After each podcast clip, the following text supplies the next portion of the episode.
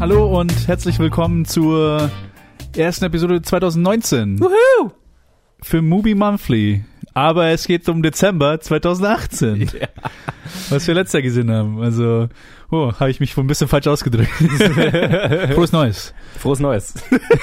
das ist jetzt so ein Running Gag, aber ich glaube, das hier kommt vor dem Back to the Oscars. Ja, ich glaube, das kommt ziemlich nah raus. drei Episoden Back to the Oscars aufgenommen, wo Ted die ganze Zeit Frohes Neues gewünscht hat. einmal habe ich es. Ja, bei der ersten ja, Episode ja, war es viel, bei der ersten, aber danach war. Ja. Also, wen habe ich denn hier mit mir? Äh, Ich bin Johannes. Hi Johannes Hallo, und ich Ted. bin der Ted. Wer wird's auch anderes sein bei Movie Monthly? Ich, ich meine, das ist erst meine zweite Episode, also Ja, ja, ich bin bis jetzt der einzig konstante Part. Also, du, du, du, die, das ist auch dein Format. Also ja, ja. Schlecht, Muss ich wohl. Ah, ja, genau. So. Heute reden wir über die Filme, die wir im Dezember bei Movie gesehen haben. Jawohl, Über die Filme, die jetzt im Januar im Movie sind. wir haben noch keine Liste bekommen, wie es dann Was jetzt noch im Januar dazukommt, wissen wir leider nicht, weil wir keine Liste haben. Die sind wohl noch im Weihnachtsurlaub, ich weiß nicht. Ja, ja, mal schauen. Und sobald die hochkommen, werde ich auch eine Liste hochladen, kann ich auch machen. Auf Ja, Facebook genau. oder so, dann könnt kannst ihr das so nach- anschauen. Nachreichen oder wenn Ja, es zur gen- Episode ankommt oder so. Genau. Das heißt, wie ihr es euch denken könnt, über Weihnachten hatten wir beide viel Zeit. aber ich war der Einzige, der dann Movie-Filme angeschaut hat. Ey, ich habe auch einen gesehen. Ja, du oder hast zwei, gesehen. Ich habe aber hier losgelegt und hab habe sogar einfach drei gesehen, nur einen zwei, vier, sechs, sieben, acht, neun gesehen. Holy shit. Ich nee, mein, acht habe acht hab ich. waren, aber- acht, acht Movie-Filme habe ich gesehen. Krass. Zwei, zwei von denen waren am Anfang des Monats, die ich gesehen hatte.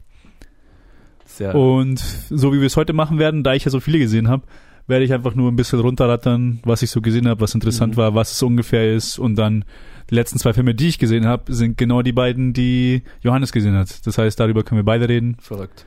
Unser dritten Film, darüber reden wir nächsten Monat. Jetzt habe ich umsonst den Film schon gesehen. ja, nee, ich, ich habe es halt gesehen auf Letterboxd. Ich so, oh shit, der hat sich angeschaut. Habe ich jetzt noch genug Zeit, den auch noch zu sehen? also nein, schaffe ich nicht mehr. Aber ich wollte ihn unbedingt sehen, deswegen nächster Monat. Mein Okay. Format. Ja, ja. Goddammit. Du hast keine Wahl. Okay. Aber jetzt muss ich euch erstmal sagen, dass Dezember ein cooler Monat war von dem, was ich gesehen habe. Ah ja, hier noch eine kleine Anekdote. Ich bin in den Ferien, also zu Ferien, ich bin jetzt zu Weihnachten runtergefahren nach Bosnien zu der Familie Mhm. und mir ist aufgefallen, dass je nach Land die ganze Auswahl komplett anders ist Mhm. auf Movie. Und dass ich halt jetzt einfach Filme gesehen habe, die ich eigentlich nicht auf den Schirm hatte. Zu sehen. Besprichst du jetzt die Boss, die, die in Bosnien verfügbaren Filme in Mubi jetzt im deutschen Mubi Monthly oder? Ja, ich meine, machen wir jetzt ein bosnisches Movie Mafia? Hoćemo sad malo na bosanski pričat? Nein. Wir machen hier, wir Ich sag bleiben einfach nur ja. Ja, da, da. Da, okay. Nein, nein.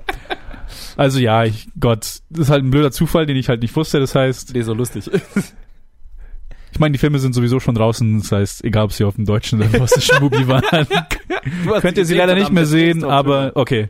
Fangen wir an. Ich kann sie mir ein bisschen gut gruppieren, die, Mhm. die Filme, weil teilweise äh, zusammenhänglich waren. Und jetzt fange ich erstmal mit denen an, die mir nicht so gut gefallen haben. Ah, Und zwar waren es zwei Filme von einem französischen ähm, Regisseur namens vom selben Regisseur. vom selben Ah, Regisseur. Okay, der gefällt dir wohl nicht. Der ja, also ist komisch, ist komisch, ist super interessant. Also Okay. es ist äh, F.J. Assange oder so, ich weiß nicht, wie man ihn äh, ausspricht, leider. Man J auf Französisch aus. Ähm, I don't know. Äh, Ja, beziehungsweise es ist nicht J, sondern es ist G am Ende. Das heißt Assange. Os O-S-S-A-N-G. F-. F.J. sind die Initials. F, F, G, F, G, ich weiß nicht, wie man es ausspricht. Okay, anyway. Ja. Das heißt, den einen habe ich Anfang des Monats gesehen, den anderen jetzt Weihnachten. Mhm. Das sind beides postapokalyptische Sci-Fi-Thriller. Nicht Thriller, aber fast schon so ähm, Gangster-Movies. Okay. Aber sie gehen also voll ins Surreale und voll ins, äh, nicht nur Surreale, voll ins Unverständliche. Das heißt, Okay. äh, sehr komisch einfach.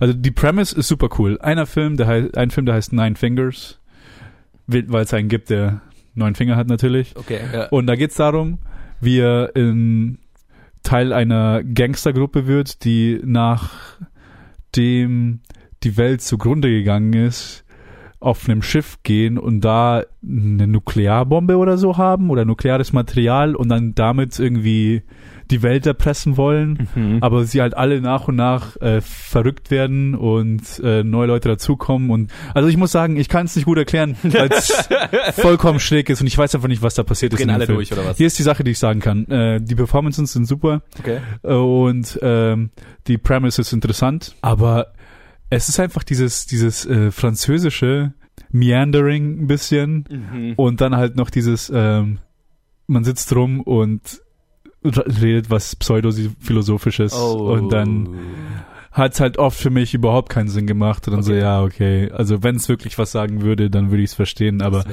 ich habe ja das ist aber die Sache bei also man hat man man merkt also vor allem ein Film ist aus 2017 der andere Okay. Film ist 1990 selber Regisseur Ha, und der okay. 1990 Film soweit ich weiß das könnte sogar der sein Abschlussfilm gewesen sein Okay. und da ist sehr viel Interessantes drin, sehr viele interessante Ansätze, aber ich habe einfach das Gefühl, ist es, ich weiß nicht, ob das diese französische Attitüde ist, dass sie einfach so, ja, mir ist egal, ob du verstehst. Ah, Es ist für, für die Kunst. wahren, Das ist äh, Kunst. ist Kunst und es ist für die wahren Kenner. Und wenn du es nicht verstehst, dann bist du einfach zu blöde. Ja, ja, Ich so, ja, okay, meine Güte. ja, okay. Und ja, es ist auf jeden Fall interessant. Also ich bin froh, dass ich sie gesehen habe, weil es interessante Filme waren. Aber mir haben sie halt noch nicht so viel gegeben. ja. Die nächste Gruppe sind Wie hieß denn der zweite Film? Der erste war Nine Fingers. Der der erste zweite- war Nine Fingers und der zweite war der von äh, Treasure of the Bitch Islands. Okay, ja, über den, haben- den haben wir schon mal angekündigt, der dann irgendwie nicht auf kam, oder wie? Ja, der dann irgendwie nicht auf dem deutschen Movie war, aber der jetzt zufällig auf dem bosnischen Movie war. Also der ist auch, also auf The Treasure of Bitch Islands, da kannst du ein bisschen so an die Odyssee denken Aha. und like äh, die Sirenen in der Odyssee, die halt Ja. die Leute anlocken. So, so fängt es ein bisschen an und also nicht so fängt es an, es fängt vollkommen crazy an, aber man denkt sich mal, es geht in die Richtung. Ja. Aber am Ende ist es trotzdem nur so irgendwie, ah, ich habe keine Ahnung, was passiert ist. Aber du hast Philosophie erlebt. Voll random, also keiner. Hier, die nächsten zwei, die mir um Weiten besser gefallen haben, Ja. sind zwei Dokus, die ich mir angeschaut habe. Hm. Wieder eine Anfang des Monats, eine in der Mit äh, zu Weihnachten. Die Anfang des Monats war eine rumänische Doku über die Zeit im, in, vor und während des Zweiten Weltkriegs in Rumänien. Die habe ich mich geärgert, dass ich der verpasst habe. Ja, ja, und es ist super interessant. Und zwar, ähm, als Doku kann man es nicht wirklich bezeichnen, in dem Sinne, wie man sich eine Doku vorstellt. Und zwar sind es nur äh, die Bilder von einer bestimmten, von einem bestimmten Dorf in Rumänien, von der Community dort. Oh, okay, interessant. Das heißt, die werden nacheinander gezeigt. Das sind diese alten, schon halt fast kaputten Bilder. ja. Die werden nacheinander gezeigt und die werden halt in Kontrast gestellt mit dem Tagebucheinträgen eines jüdischen Doktors in Rumänien zu der Mhm. Zeit, der vom Regisseur halt vorgelesen wird. Mhm. Und du hast halt dann dieses Kontra von dieser normalen Community, wie sie halt einfach normal zusammen sich für Fotos posen, äh, quasi normales Miteinander haben, äh, Aktivitäten, Ja. Paare, äh, Familien, alles Mögliche. Und Ja. das wird halt dann, da ist halt diese Juxtaposition mit Ja. äh, Antisemitismus, Nazi-Kollaboration, Mhm. den Zweiten Weltkrieg. Geht's halt dadurch die ganze Sache. Es geht um den Faschismus, Fasch, wie der Faschismus gekommen ist, wie der Mhm. Nationalismus gekommen ist und halt die jüdische Bevölkerung einfach ähm, Genozid halt quasi hatte, was hier halt, was da alles angestellt Ja, wurde. ja. Und dass halt quasi eine starke Kollaboration mit Na Na Nazi-Deutschland gab. Und dann halt bis zum Ende des Krieges halt, wie es ist. Und weil es halt im Ostblock war, was die Sowjetunion gekommen ist und dann quasi sie liberiert hat und die Nazis halt verscheucht hat. Mhm.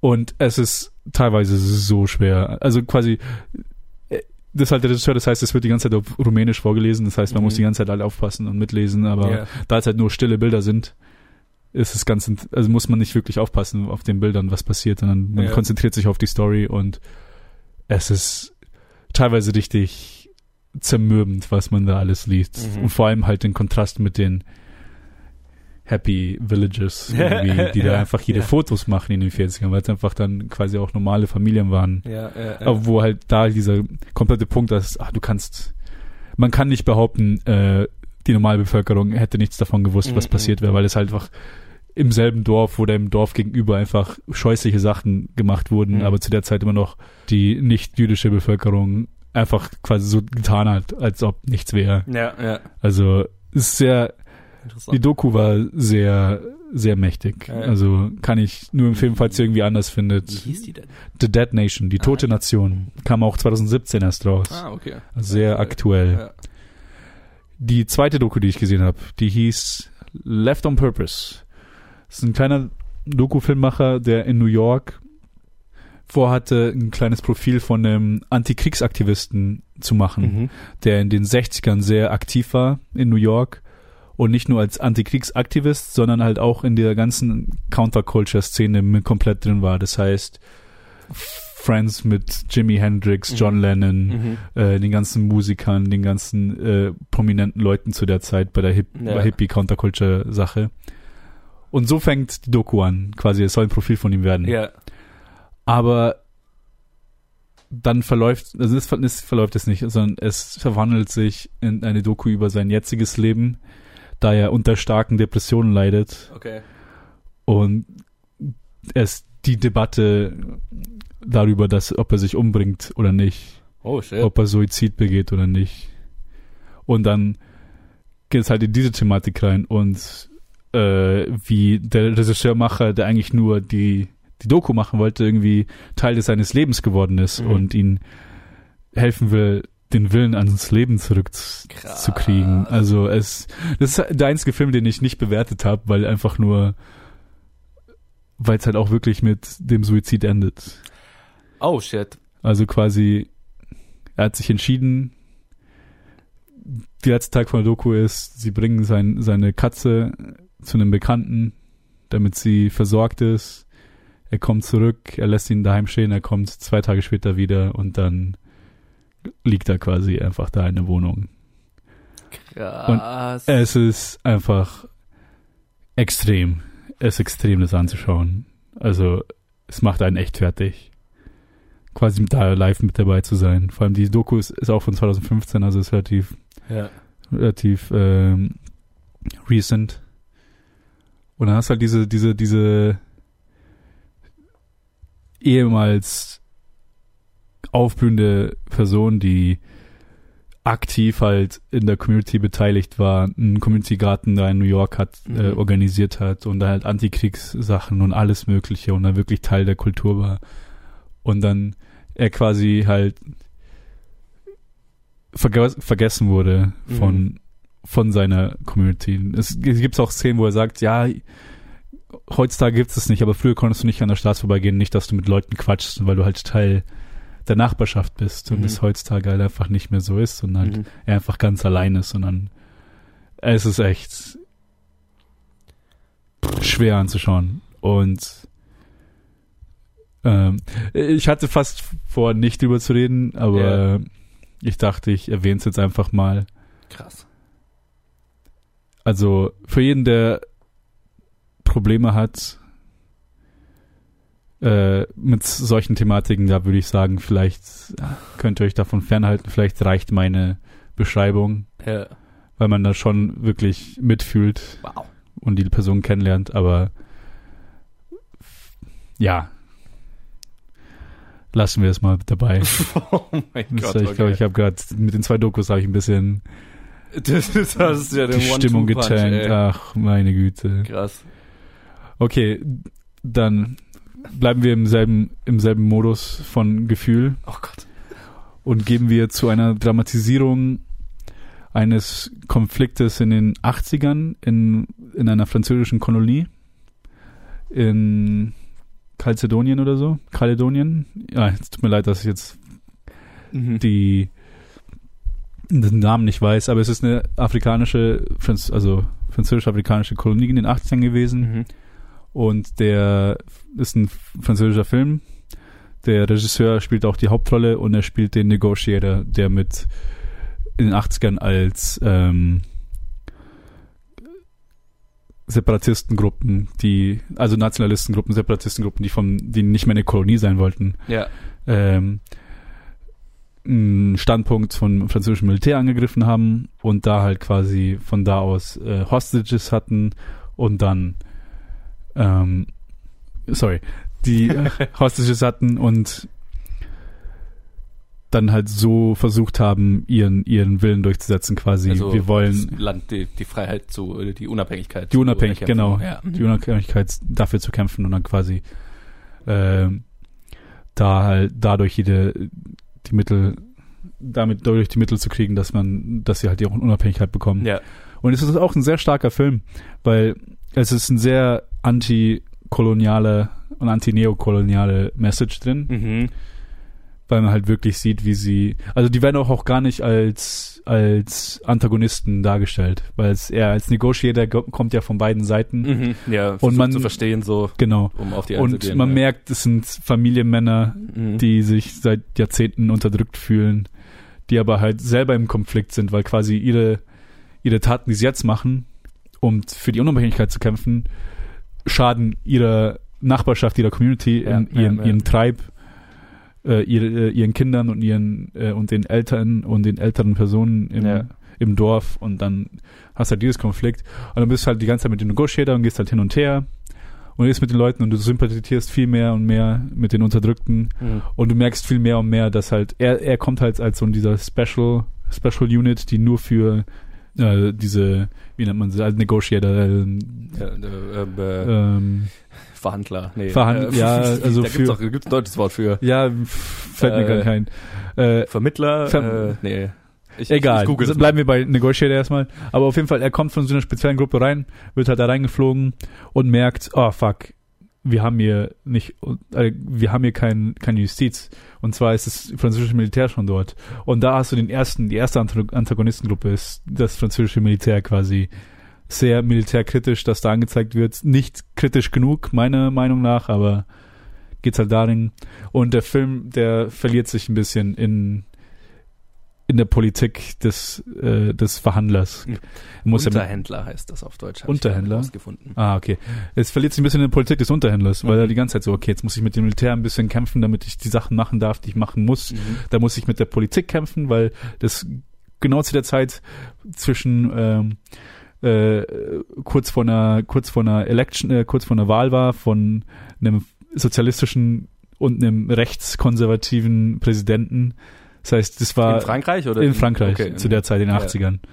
Und dass halt deswegen er auch keine Hilfe von den Polit Politikern bekommen haben, weil einfach erstmal, wenn es schief geht, wollten sie die Hände davon, davon lassen Ja, und wenn es gut geht, ähm, wollten sie es nur auf eine, wollten sie es, wollte der Rechte, der dann dann die Macht hatte, glaube ich, wollte nur quasi, okay, wir zeigen unsere Militärmacht und metzeln sie nieder. Mhm. Was letzt, letztendlich passiert, weil an dem Punkt, wo man ankommt, wo man mit den, mit den unterdrückten Leuten halt komplett sympathisiert, kommt einfach das französische Militär angerückt. Und nach dem, nach dem Versprechen des Unterhandlers, dass er versucht, dass keiner verletzt wird und alle und die, die, die wirklich jemanden umgebracht haben, sich sowieso stellen und ins Gefängnis gehen, Ja. dass einfach das Militär kommt und ein totales Massaker veranstaltet.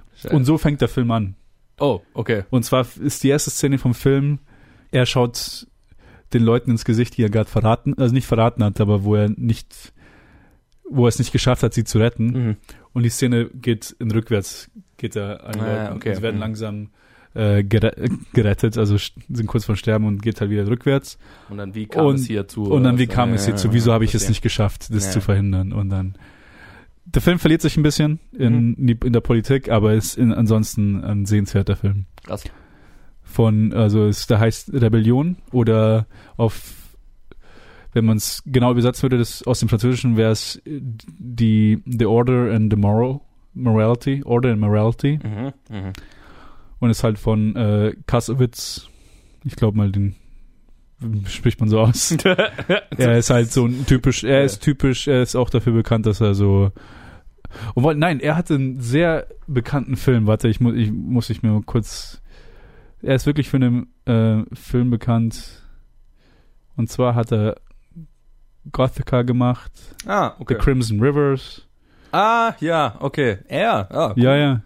Das macht den Das Film noch Crimson. Crimson Rivers war der Film, der Purpurn und Flüsse. Ja. Und Flüsse hat er gemacht und dann halt Babylon AD, aber halt ja. Ach, okay, den auch. Ah, ja, interessant. Ja, jetzt, jetzt, Ja. jetzt weiß ich, wovon wir reden. Genau, also es ist Es ist sehr, ein sehr guter Film, aber er verliert sich halt ein bisschen in der Sache. Aber und er ist auch nicht so stark in der in seiner Message, wie ich es gerne hätte. Mhm. Aber trotzdem kann man äh, ist sehr sehr kompetent.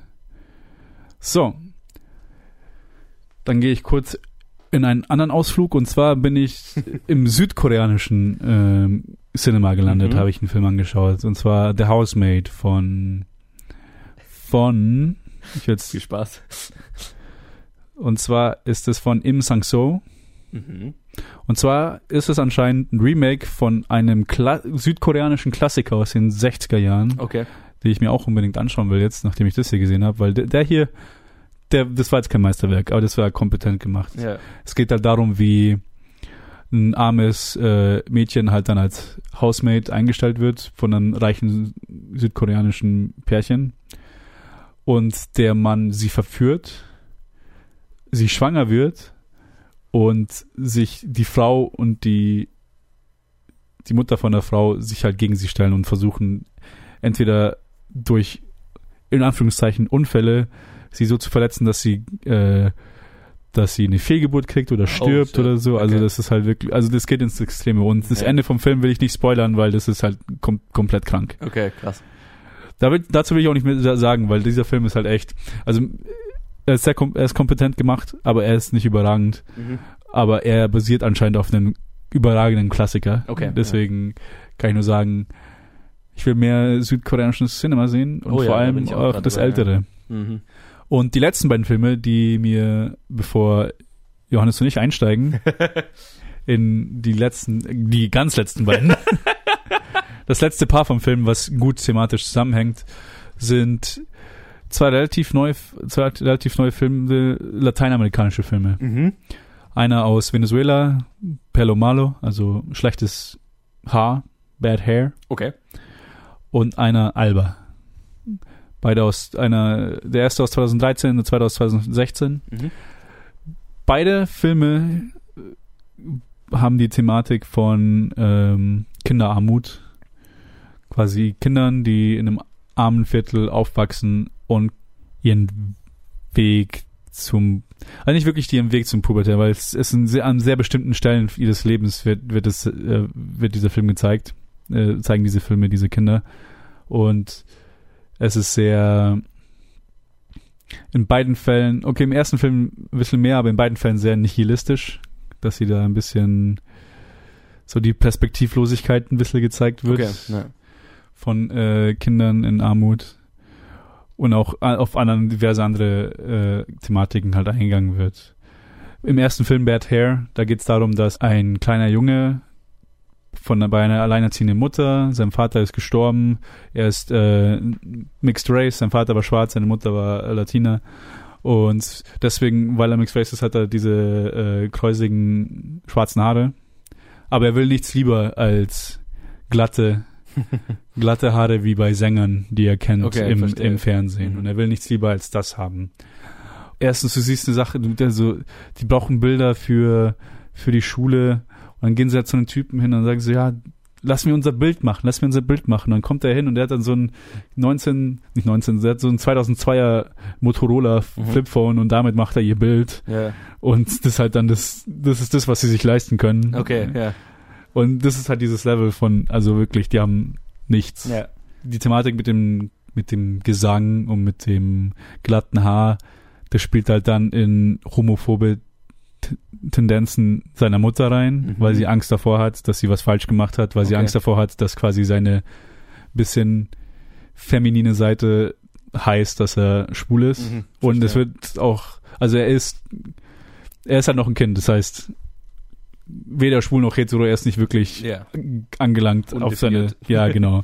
Aber man merkt, dass er quasi in die Richtung gehen wird, Ja. wenn er älter wird und dann einfach nur ähm, die ganzen Thematiken im Film, es geht um Armut, es geht um Homophobie, um Rassismus, Mhm. weil er halt auch halb schwarz ist, Mhm. um seine Oma, die im Prinzip ähm, seine Mutter nicht leiden kann, wegen einer alten Geschichte mit ihrem Sohn, dass da irgendwas passiert ist und jetzt seitdem er gestorben ist, ist halt kann ist da die Beziehung kaputt. Die Ja. Mutter hat noch ein kleines Baby und deswegen mag sie ihren Sohn nicht. es gibt eine Szene, die ist halt echt herzzubrechen. Die, die hocken, die sitzen halt da Mhm. und dann sagen sie beide zueinander, I don't love you. I don't love you either. Und it's like, oh mein Gott. Und auch die Oma ist dann einfach nur so, ja, ich will, ich, ich geb dir Geld und gib, lass mich den Jungen auferziehen, weil im Mhm. Prinzip, sie will auch dann nur einen haben, Ja. der auf sie aufpasst, wenn sie zu alt ist, um, Ja, um sich selber aufzupassen. Also es ist wirklich, äh, der größte Teil vom Film ist einfach nur, wie, wie er halt hin und her manipuliert wird Mhm. und wie er Probleme halt in seinem Leben hat, wegen den, den Sachen, die er mag und wegen den Einschränkungen, die er hat, im Einschränkungen im Sinne von halt äh, Armut. Ja. Und dieser Film ist sehr, sehr negativ nihilistisch und es ist nicht ein Watch, den man immer machen kann. Okay. Der nächste ist Alba, da geht es um ein junges Mädchen. Und zwar, der ist ein bisschen more upbeat, weil er nicht more upbeat, aber das Ende ist more upbeat als I don't love you, I don't love you. Okay. Und zwar ist es auch ein junges Mädchen, das, ähm, das halt in Armut lebt mit ihrer, mit ihrer Mutter alleine, aber die Mutter ist halt schwer krank. Und im Prinzip ist das Mädchen sehr einsam, weil sie keine Freundschaften in der Schule hat, weil sie zu den armen Leuten gehört. Aber auch gleichzeitig, wenn sie daheim ist, nur auf ihre Mutter aufpasst, weil sie halt wirklich schwer krank ist. Und dann Mhm. geht halt der Film in die Richtung ist, dass das die Mutter halt zu krank wird und sie zu ihrem Vater muss, den sie nicht kennt, der eigentlich keinen Kontakt mit ihr hat.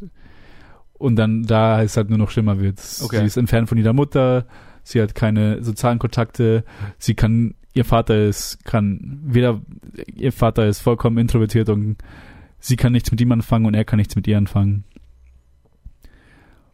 Und sie hat einfach nur starke Probleme halt, in, sich in diese Situation reinzugewöhnen.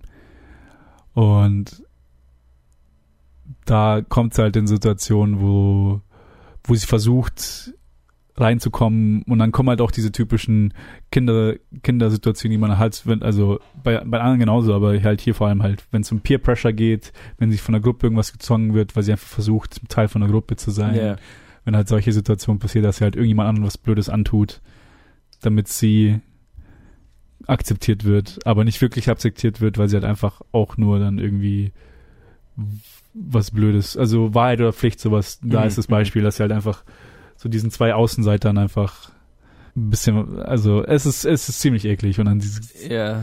vor allem so bei ein kleinen bisschen Kindern kennst du ja Coming of Age. äh, Coming of Age, aber halt sehr, also um einiges depressiver, als man sie gewohnt ist. Ja, verstehe. Und dieser Film endet aber damit, dass, obwohl die Mutter am Ende stirbt, diese Tragik da ist, aber gleichzeitig dann über den Tod der Mutter der Vater und die Tochter eine Verbindung herstellen und es wenigstens ein bisschen so ein Uplift gibt. Ja. Ansonsten wäre es halt komplett. Das, die, die zwei Filme habe ich beide am selben Tag gesehen. Das war, oh mein Gott. Oh nein. Das war einfach nur schlimm. Das ist ein deprimierender, also ich meine, Aber es muss ja diese- nicht schlecht sein, aber nee, nee, nicht ein, schlecht. äh, Also überhaupt nicht schlecht. Es ist halt diese, Depri äh, es ist wirklich deprimierend manchmal Ja, bei manchen Szenen. Aber mir haben sie so gut gefallen, weil Ja. genau sowas, dieses, ich habe dieses Gefühl, ich wollte es immer vergleichen mit in meinem Kopf mit Florida Project, aber ich habe diesen Film nicht gesehen. Weil ich mir auch da die Thematik auch mit Kindern in Armut ist, habe ich das Gefühl. Ich bin mir nicht sicher, weil ich den Film nicht gesehen habe. ja, es ist sehr anders, aber Er ist sehr anders. aber die, die, gut, die Grundthematik ist dieselbe. Grundthematik. Ja, Und ja. ich habe auch das Gefühl, dass die Authentizität, Authentizität, Authentizität ja.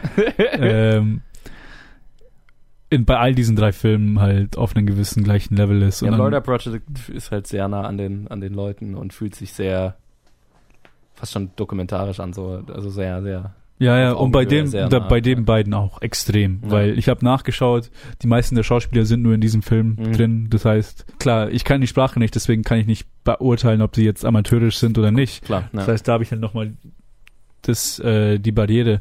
Aber im Sinne von davon, also es ist wirklich, also du hast das Gefühl, du bist wirklich im Leben da mit drin. Da gibt's keine Dramatisierung, im, die man, die nicht glaubwürdig ist. Mhm, also ja. oder die in, in irgendein Ex Extrem geht. Es ist einfach nur, es ist, es sind Extreme, aber die sind einfach Extreme, die man, die vorhanden sind in, Ja, in dieser, ja, in dieser Gesellschaft, in dieser Situation. Ob das jetzt äh, Armut, Homophobie, Rassismus ist, das Mhm. wird nichts überdramatisiert von irgendwie, oh, I hate blacks, bla bla, Ja, sondern ja, ist einfach klar. alles da drin. Und diese Experience, die man dann hat, ist halt wirklich berührend, Mhm. weil oft habe ich nicht diese Verbindung mit, mit Charakteren in anderen Mhm. Filmen, weil man halt immer irgendwie einem bewusst ist, dass, ja, okay, es ist ein Film, der, wenn, vor allem wenn du halt im so Genre drin bist, ob das jetzt Comedy oder irgendwas anderes ist oder Horror oder du Mhm. weißt, ah, okay, das ist ein Horror, aber das ist halt wirklich, das ist schon auf eine gewisse Weise dramatisiert, aber es ist so ein Slice of Life Film, wie wir auch über Roma gesagt haben, Mhm. wo du einfach so mittendrin bist. Roma Ja. ist um einiges stilisierter als die beiden Filme. Die Okay, beiden Filme ja. überhaupt nicht. Ja. Aber halt in diese Richtung geht, wo er wirklich im Leben dieser, so ein Dieser Abbild Kinder drin von einem Alltag, von der Gesellschaft. Von, ja, genau, mhm. So eine, so ein Spiegel an, Ja. diese, diese Filme halten einen Spiegel an die Gesellschaft und zeigen der Gesellschaft, wie sie wirklich ist. ja, verstehe. Und mir haben sie super gefallen. Okay. Vor allem Alba. Alba kann ich, also das mit dem kleinen Mädchen, der Film, Mhm. kann ich nur empfehlen. Und das waren auch alle Filme, die ich angeschaut habe Krass. im Dezember. Alter Schwede, also du hast gesehen, es ist wirklich gesehen. ein Hin und Her und was, also thematisch Ja. und von der Qualität und, Respekt. und vom und von der Depression. Ah, ja. Also sehr, also es sind um eigentlich, also ich habe kaum einen posit, also keiner von diesen Filmen hatte ein Happy Ending. Keiner, nicht nur ansatzweise. Krass. Das größte Happy Ending war in der die Tote Nation, wo wo sie liberiert werden von Nazis. Das ist das. So, yay. Yay. Genau, dann kommen am Ende so kommen so Soundclips. Ah ja, genau, was ich, ah ja, was ich bei der Doku noch Ja. nur kurz miterzählen will. Es sind nicht nur die das Vorlesen vom Regisseur, sondern teilweise hat man Radioclips Mhm. von Nazi-Propaganda Mhm. oder faschistische Lieder Mhm. oder halt dann am Ende Clips von der Liberation, wie sie Mhm. halt dann gerettet werden. Oder das ist der größte, das größte Happy Ending. Alles andere ist entweder irgendwie so ambiguous oder halt vollkommen von vollkommen zum Heulen. Also nicht mal zum Happy Heulen, End. man ist einfach nur so geschockt von. Oh. Ja. Das größte Happy End ist raus aus der Nazi-Diktatur, Ja, rein in die rein in die kommunistische Diktatur. Weil hey, Ja, das ist das größte, das ist das größte Happy End. äh, ja Prost. Ah. Ja okay. Okay. viel viel schwere Kost. Jetzt haben wir, jetzt habe ich mal jetzt wieder eine halbe Stunde gedauert. Meine Ich hab's Güte. ja auch gerade gedacht. Ah. Schön. Okay, nächstes Mal mache ich das besser, Leute. Ich werde mir dann einfach nur zwei Sätze runterschreiben zu jedem Film und mache halt okay, nichts nehmen wir das, anderes. nehmen wir das, nehmen wir das. So, Wir haben noch zwei Filme gesehen. jetzt noch zwei Filme haben wir gesehen. Und zwar habe ich beide gestern und heute gesehen. Bei- Ich finde ja. Achso, äh, ja. Ja, wann hast du sie gesehen? Äh, auch alle The, Grad, ähm, The Grad, also sind The Graduate und äh, der Prozess, äh, der Trial. Ja, genau. Le Prozess. Le Process? Ähm, den, The Trial habe ich gestern gesehen und The Graduate habe ich über Weihnachten gesehen. Also das ist schon wieder eine Woche her. oder? Ah, okay. Aber alles relativ nah dran. Relativ nah noch, ja. Mit welchem wollen wir anfangen? Ich würde ja fast mit, the, mit the, der Prozess anfangen, weil der thematisch und stimmungsmäßig ja fast noch zu dem Zeug braucht. Zu, Okay, ja, zu, mach zu, mal. zu dem passt, was, was du gerade besprochen hast. Und Machen ist, äh, wir. Besprechen wir den Ausreißer aus dem Ganzen stimmungsmäßig so ein bisschen am Ende. Ah, okay, oder? ganz am Ende. Ja, finde ich, ja, finde ich eine gute Idee. Dann fangen wir mit dem Prozess an.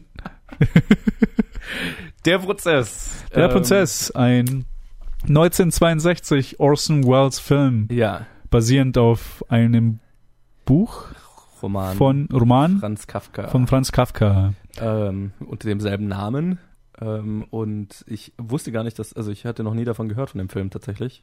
Was Ja, lustig ich, fand. ich auch nicht, aber ich habe gemerkt, ich habe noch von keinem Film vom, also von Welles wirklich gehört, bis wir, bis wir wirklich über über seinen aktuellsten, Mhm. über seinen aktuellsten Film geredet Ja, genau. haben, über die Doku drüber.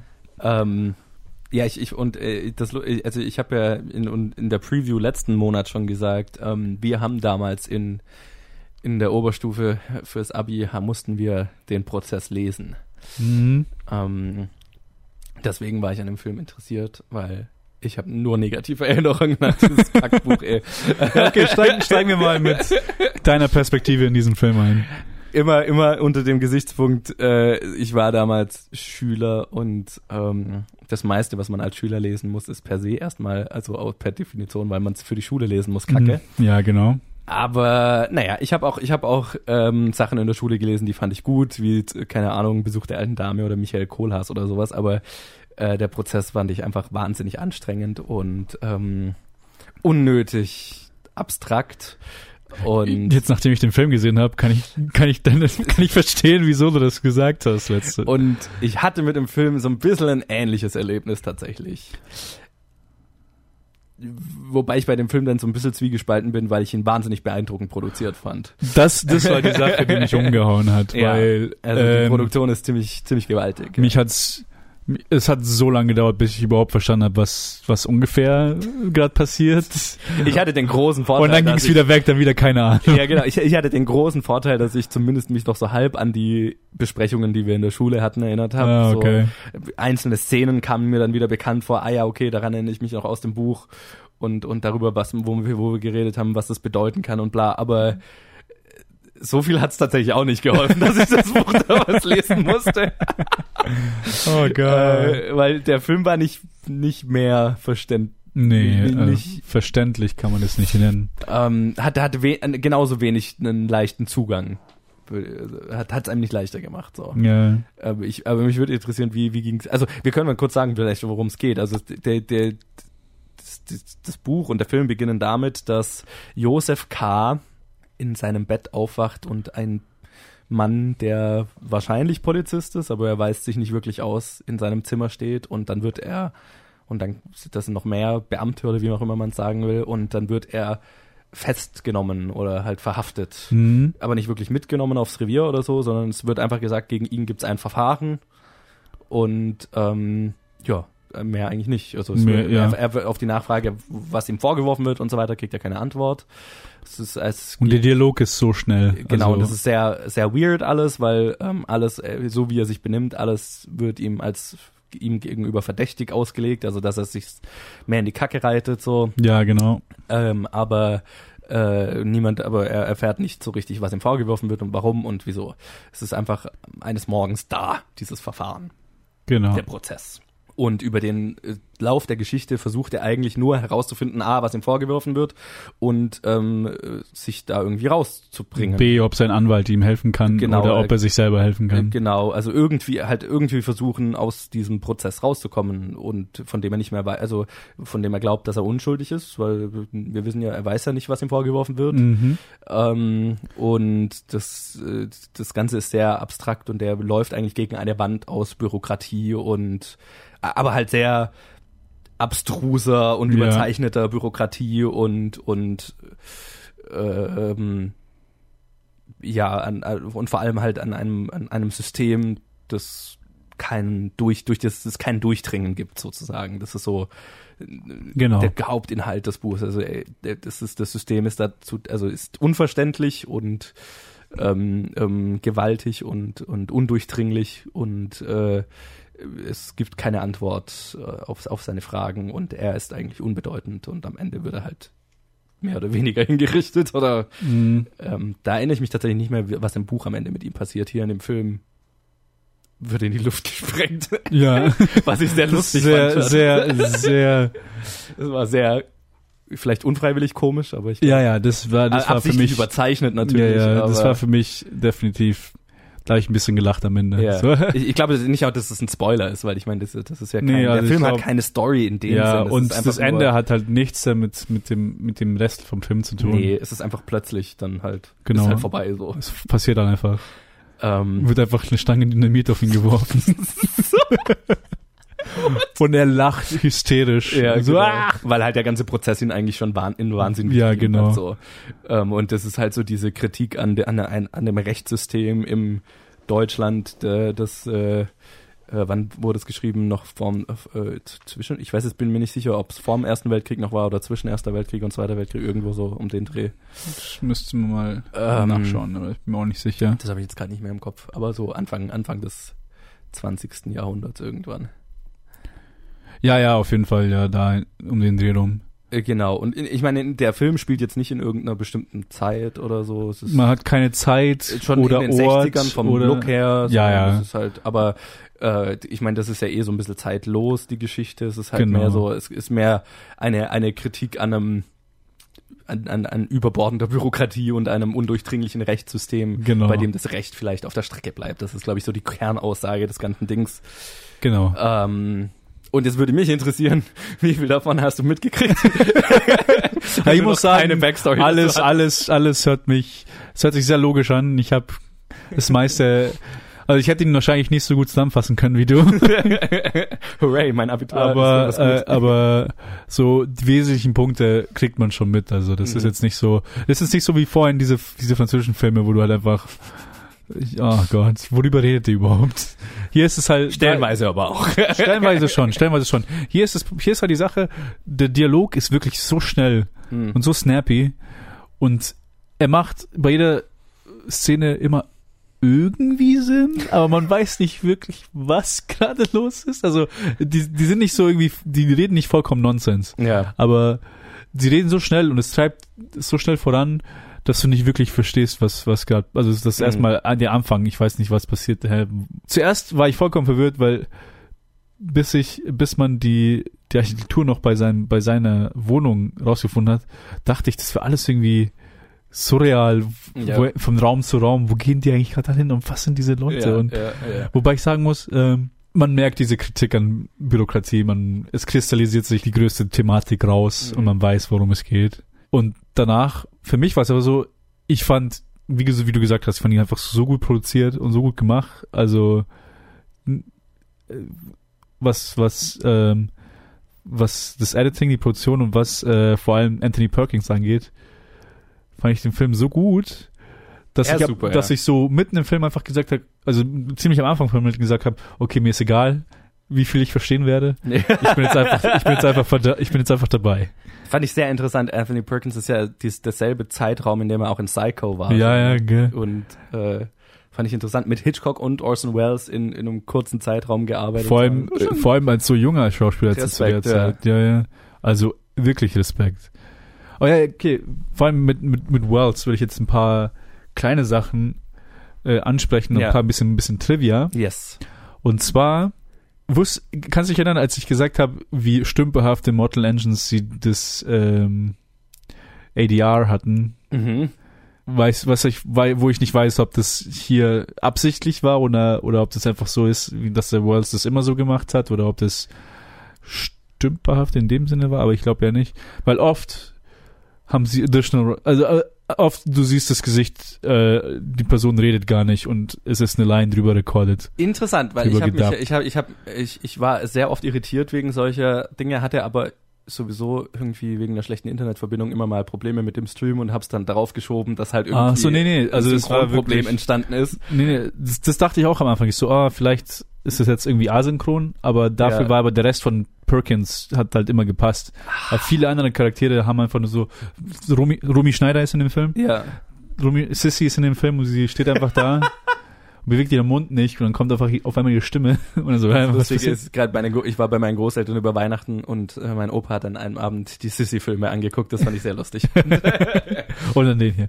ja. Nee, aber da weiß, da kannst du mich, also es macht schon Sinn, dass, dass das Absicht war bei so einem disorientierenden Film. Mhm. dass das einfach auch nur irgendwie quasi Unterhaltung aus dem Nichts kommt ja, oder nicht übereinstimmt mit dem, was gesagt wird. ja, es können, kann auch Absicht sein. Wobei es auch sagen, jetzt wo, wo wir uns die Doku da bei Austin Worlds angeschaut haben, dass wie chaotisch das bei dem sein kann ja. mhm. mit der Produktion, dass das einfach, weil hier äh, es ist es it is reported, dass Orson Welles elf elf Charaktere, also elf äh, elf Stimmen gedubbt hat in diesem Film Selbst. selbst. Okay, dass er krass. selbst Lines für Perkins gemacht hat. Was? Und Perkins gesagt hat, ich kann ich kann nicht unterscheiden, ob ich das war oder ob er das war. Okay, das klingt sehr unwahrscheinlich. Ja, aber keine Ahnung. aber ich meine, ich habe auch Also bei oft Vo- hab ich- bei bestimmten Voice Actors auch schon war ich krass überrascht, wie viele unterschiedliche Stimmen die Ja, ja, Nichts- Aber hm, ist krass, klingt gell? unwahrscheinlich. Das Aber klingt gut. unwahrscheinlich, aber diese elf Stimmen, okay, das sehe ich bei diesen ganzen unwichtigen, Ka diese kleinen Charakteren, dass ob er einfach nur ein bisschen, äh, Charaktere, Polizisten, Anwälte oder was auch Ja, immer alles ja. gesprochen hat. Er spielt ja selber, also er den, seinen Anwalt spielt er. genau, seinen reichen Anwalt, der irgendwie Der so fast schon wie, wie als Kind, äh, wie als König irgendwie in einem großen Bett einfach Ja. nur versorgt wird und seine, seine Klienten einfach behandelt wie, wie keine Ahnung was man, wie Sklaven. Zumindest einen auf jeden Fall. Zumindest einen, aber er hat gesagt, komm mal her, ich zeig dir, wie, wie, wie sie normalerweise behandelt werden. Ja. Und, dann, so, ja. und dann halt noch eine Sache, und zwar gab es ja ein, ich weiß nicht, ob es eine Doku war oder halt irgendwie was anderes, aber This is Orson Welles von Bogdanovich hat Orson Welles zu ihm gesagt, dass in dem Prozess, dass es keine einziges Symbol da drin gibt, dass da alles, dass da keine, keine Metapher, kein Symbol da drin ist, sondern das, was passiert, ist passiert. Ich weiß nicht, was ich davon halten soll, ehrlich gesagt. Ich weiß auch nicht. Ich glaube, ich Ich- glaub, also er mag es nach, dem, entweder- nach dem Film einfach irgendwie Shit-Talk zu machen. Das ist entweder sehr, also sich sehr selber wichtiger nehmen, als man ist, oder, also, hm, ich meine, der ganze, also die ganze Geschichte, auch das Kafka-Buch ist doch eine, eine Metapher oder eine, also, oder voll davon. Also ich meine, der Film beginnt mit einer, Ja, mit, mit, mit mit, einer kleinen, ja, aber naja, genau. okay. Ja, okay. die aber anscheinend auch von Kafka irgendwo ist. Ja, die ist im, kommt im Roman vor. Ah, kommt ja. in Roman vor. Ah, okay. Ja, ähm, ah ja, auch hier auch noch ein, ein Trivia und zwar hat sich Os im, im Roman wird er nicht von Dynamit zersprengt. Ah, okay. So im Roman wird Ja, er nämlich anscheinend mit, mit dem, mit dem, mit dem Messer, was sie am Ende haben, Mhm. weil zuerst zeigen sie so ein Messer raus, Ja, bringen ihn nicht damit um und schmeißen am Ende so ein Bündel Dynamit hin. ja Und anscheinend hat Roman. es einfach nur äh, geändert, weil es ja irgendwie so 15 Jahre nach dem Holocaust war und anscheinend auch der der, Charak der Charakter K, also Josef K, dass er ähm, interpretiert war als Jude und deswegen wollte Ah, er nicht. okay. Deswegen hat er es dann absurd gemacht am Ende und nicht Verstehe. irgendwie real, dass sie am Ende ihn irgendwie mit einem Messer. Ich meine, Kafka selber war ja jü jüdisch, wenn ich recht. Das kann sein, da weiß ich. sein, weiß, das ist, ich habe echt noch nichts von ihm gelesen, also ich weiß so wenig über ihn. Aber ja, als der noch- Film rauskam, hat auch Boas gesagt, dass es sein Lieb sein bester Film ja, war, das habe ich gelesen, ja. bis er Falstaff gemacht hat. Das war dann sein bester Film. Okay. Und dann, als er The Other Side of the Wind gemacht hat, hat er gesagt, das ist sein bester Film. Ja, nee, Citizen Kane ist immer noch das Beste, was ich von ihm bisher gesehen habe. Aber äh, ich würde mal noch kurz, ich habe, äh, Luke hat mir nämlich äh, gerade geschrieben, Ah, okay. ähm, der äh, leider nicht dabei sein kann bei der Aufnahme, aber ein großer Fan des Films ist und Oh. ein großer Kafka-Fan allgemein ist. Was für Okay. mich sehr viel Sinn macht. Ähm, Ja, Luke. Der kleine Psychopath. Ähm, und äh, ich habe ihn kurz gefragt, ob ich, ob ich irgendwas von ihm äh, vorlesen soll. Und er hat nur geschrieben, immer wenn ich Kafka gelesen habe, sahen meine mentalen visuellen Vorstellungen der surrealen Umgebungen und Situationen exakt so aus wie in diesem Film dargestellt. Äh, die, kompeten die kompetenteste Kafka-Verfilmung, die ich bisher gesehen habe. Okay. Und Das ist ich, die das kann ich einzige, sehr, die ich gesehen habe. ähm, lass mich überlegen. Ich habe ich hab den Film Kafka noch gesehen. Ähm, Ah, okay. Von, äh, wer war das? Soderbergh? Soderbergh, Jeremy Irons. Yes. Genau. Den habe ich Ah, damals okay. gesehen, als wir das in der Schule besprochen haben. Mhm, mhm. Also das ist auch schon lange her. Ähm, anyway. Aber ich kann verstehen, war, also, äh, A, zwei Sachen. Wenn man ein großer Kafka-Fan ist, was ich nicht bin, dann kann ich verstehen, dass dieser Film, dass man diesen Film, glaube ich, saugeil findet. mhm. Weil das Gefühl, wie gesagt, das Gefühl, das ich bei dem Roman hatte, hatte ich auch bei diesem Film. Das ist bei mir halt kein positives. Aber Nee, ich also- glaube, es setzt sehr gut um, was, was die Buchvorlagen hergeben. Und äh, B, was soll ich jetzt sagen? A und Also äh, B. äh, genau, und die kompetenteste Kafka-Verfilmung, ähm, ja, kann ich jetzt, also es ist ein wahnsinnig geil gemachter Film. Mhm. Ähm, ich, mich würde interessieren, was der gekostet hat. Was war eine europäische Produktion? Es Ähm, war eine französische also Produktion. Französisch-deutsche. die ja, Französisch-Deutsch, wo das meiste in Kroatien gefilmt wurde. Yes. Ja, würde mich, würd mich auch interessieren, wie viel der gekostet hat. Ja, also einfach, weil er sah wahnsinnig opulent aus. Also da ist ja so, da sind so viele riesige Sets, die, du, und die allein. wahnsinnig extrem kunstvoll ausgeleuchtet sind. Mhm. Und das braucht Geld. das, weil es einfach viel Material und ja, genau. äh, ja und so braucht. Und diese Sets musst du bauen oder finden und dann ausleuchten. Da brauchst du einen Haufen Equipment für. Ähm, das, das war schon sehr opulent.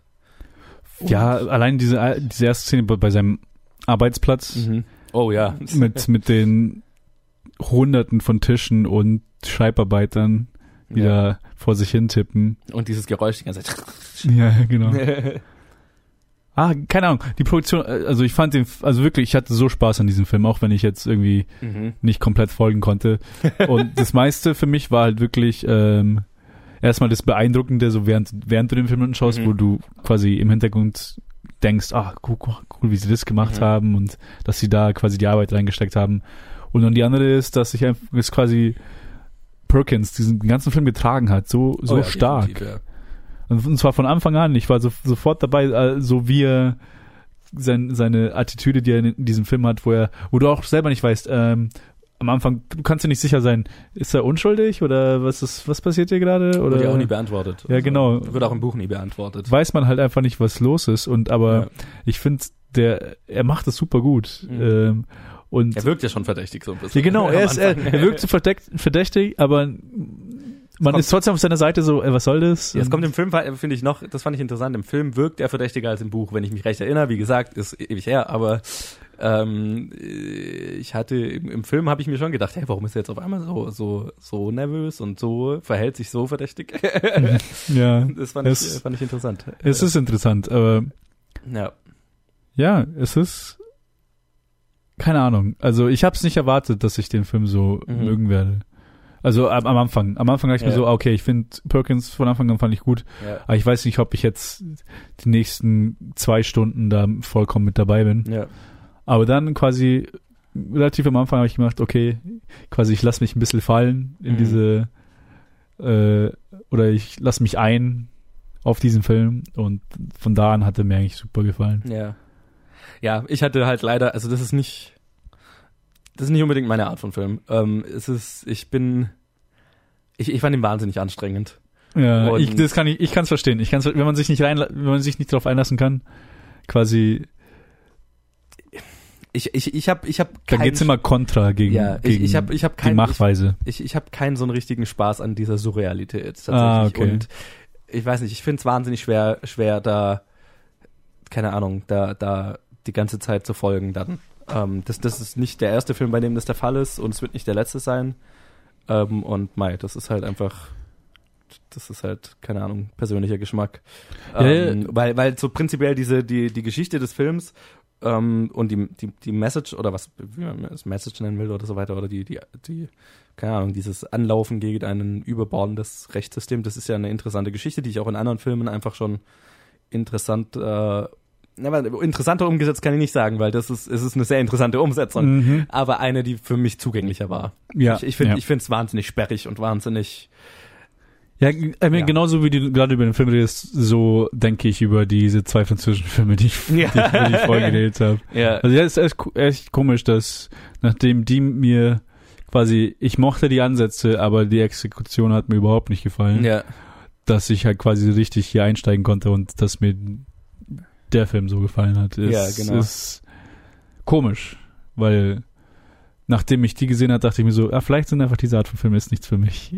Und dann habe ich halt ich halt heute noch auf, habe ich mir heute noch den Prozess angeschaut und so, oh, ich fand den super. ja, und das ist vielleicht eine Das andere Art von. Surreal, Ja, ja. vielleicht mehr was angesprochen, was, was dir mehr liegt. Ähm, ja, ich, ich mag auch anderes, ich, ich mag auch nicht alle surrealen Filme nicht. Also es gibt auch Mhm, surreale ja. Filme, die mir dann mehr liegen. Ich fand den hier halt äh, doch sehr sperrig und ähm, keine Ahnung, hat mich immer so ein bisschen außen vor gefühlt, ne? Also, als wäre ich nie so, Ja, würde ja. ich nie einem Film folgen, sondern eher immer so, ne? Ähm, ich, ich schaue etwas Surreales, das surreal ist, um surreal zu sein. Und ähm, ich dadurch, dass ich wusste, woro, wovon die Handlung handelt, äh, worum der, worum es in dem Film geht und was die die übergeordnete Message ist, habe ich mir halt immer so gedacht, ja, das kann man aber auch zugänglicher darstellen oder das kann man auch irgendwie Mhm. Auf eine Art und Weise umsetzen, die nicht so surreal der Surrealität wegen wirkt, aber das ist, wie der Film auf mich wirkt und ähm, das ist natürlich was sehr Subjektives. Aber Ja, nee, kann ich auf jeden Fall verstehen. deswegen hatte ich leider mit dem Film dasselbe Erlebnis wie mit dem Buch. Brauche ich nicht nochmal sehen. Weißt du was? Ich kann mir echt vorstellen, ja. dass ich diesen Film noch, irgendwann mal nochmal anschaue. ja. Kann ich mir, also nicht in der nahen Zukunft, aber Irgendwann. irgendwann mal habe ich. Keine Ahnung, was, was dieser Film äh, für mich macht, ist, dass ich einfach mehr Wells-Filme anschauen will. Das auf jeden Fall. Also, wie gesagt, ich, ich fand ihn sehr beeindruckend gemacht, visuell. Einfach, es war visuell echt eine krasse Nummer. Und Ja, ja. ähm, das ist so, was ich bei den Wells-Filmen, die ich gesehen habe, eben so durchzieht. Und deswegen hat er mich dahingehend nicht enttäuscht. Ja, ja. Das ist immer diese Sache, wenn man äh, diese Regisseure, die für einen Film bekannt sind und wo man als Laie nicht mal, also wo man als Laie wirklich keinen anderen Film überhaupt kennt. Ja. Also ich Zumindest vom Namen auch gar nicht. vom. Namen auch Mhm. gar nicht, halt gar nichts. Also okay, und das ist wirklich jetzt Laie, wenn also irgendwie keine Ahnung, Filmstudenten oder sonst irgendwas, die kennen sich bei sowas vielleicht besser aus Mhm. oder sind gezwungen, sich sowas anzuschauen Ja. für die Filmhochschule oder so. Aber für mich war es so, ah, ich hab, kam halt nie dazu und habe jetzt aber auch nicht wirklich danach geschaut, aber Mhm. jetzt, nachdem ich den hier durch Mubi halt so, ja, Wells und Perkins und Kafka, schauen wir mal an. Und dann hat es mir super gefallen. Ich so, ja, jetzt will ich mir die anderen genauso anschauen. Genauso wie als ich mir die Hitchcock-Filme bei Mubi angeschaut habe. Ich so, okay, jetzt muss ich mir auch mal nicht seine Top 5, die jeder runterrattert, sondern Ja, auch, auch genau. ein bisschen das andere Zeug mal anschauen. Ja, so ging es mir bei Hitchcock auch. Also, wo ich mir dann auch, habe mir auch so die Bekannten angeschaut und dann, ähm, ich habe gerade sehr viel Spaß immer wieder dran, ähm, die, von denen niemand redet. So. Ja, Also, ja, genau, Ja. genau. Ja, und bei Oswald ist halt, man redet halt nur über seinen ersten Film, Ja, genau, ja. sein erstes Meisterwerk. Ja. Ja, ist halt auch scheiße, wenn, wenn der erste Film, den du machst, als der beste Film aller Zeiten gehypt wird. Was willst du danach- da noch machen, so, und ne? danach nichts erinnert wird, außer von, ke- außer von Film-Nerds. Ja, genau. Das ist krass. Ja. Ist schon so ein bisschen tragische, tragische Ja. Geschichte beim guten Orson. Beim guten Orson. Ja. Aber, jetzt gehen wir mal vom guten Fall. Orson zum guten Mike Nichols. Yes. Einem EGOT-Winner, Emmy, Grammy, Oscar, Tony Wusste ich gar nicht. Winner, einer der wenigen. Interessant. Und seinem Film The Graduate oder Die Reifeprüfung. Jawohl. Auch aus den 60ern, um genau zu sein 1967. Mit Das den ist Hauptro- merkwürdig drüber nachzudenken, dass der Prozess und die und The Graduate quasi fünf Jahre in auseinander derselben sind. Zeit In derselben Zeit. wirkt überhaupt Prinzip- nicht so. Nee, halt gar der, nicht. der Prozess wirkt viel älter als The Graduate. ja. Ja, extrem, gell? Ne? Krass. Hauptrollen haben wir natürlich Dustin Hoffman, Catherine Ross, Anne Bancroft. Und es geht um. Es fängt mit einer Affäre an. Es geht um einen Graduate, der sehr schnell eine Affäre eingeht.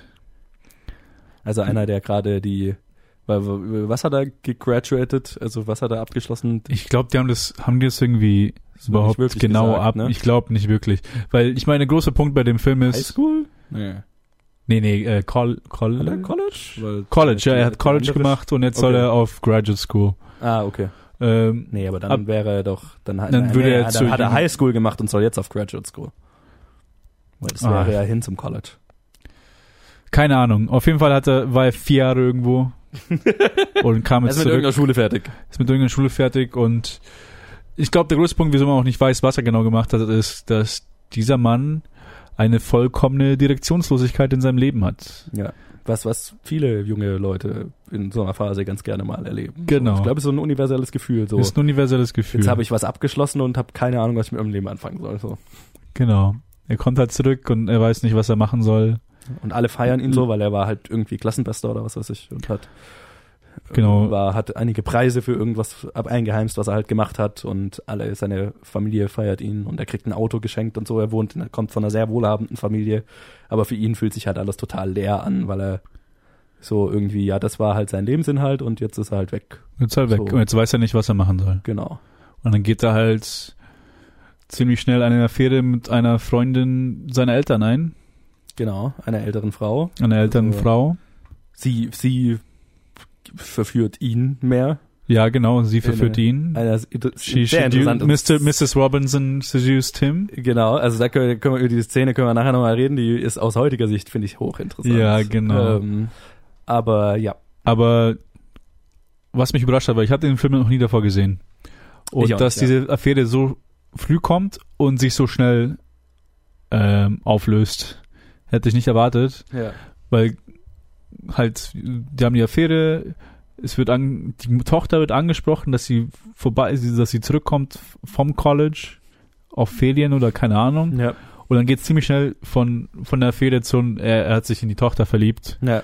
und seine, und quasi ist von sein, aus seiner Direktionslosigkeit hat er wieder ein neues Ziel. Mhm. Und zwar, er hat sich verliebt und will sie heiraten, will, will, dass er mit ihr ist. Ja. Und hat halt alle möglichen äh, Obstacles auf dem Weg, dass ihre Mutter nicht will, dass ihre Tochter was mit ihm zu tun hat, Mhm. dass am Ende äh, sie keine Lust auf ihn hat. Da, da können wir noch kurz eingehen, wie, wieso sie keine Lust auf ihn hat. Ja, genau, weil sie weiß, dass er, vor allem, weil die Mutter erzählt, dass, dass sie, dass er sie geraped hat. Ja, das kommt auch noch dazu. Ja. Das ist, okay, das ist auch, okay, da reden wir sowieso noch drauf. Ja. Und dann halt am Ende diese, haben wir diese berühmten, diesen berühmten Shot, Hm. dass er sie bei der Hochzeit zurückgewinnt, Ja. indem er ihren Namen schreit ja. und sie seinen Namen zurückschreit und dann laufen sie in den Bus, Ja. setzen sich hinten hin und Sehr bekannte Szene.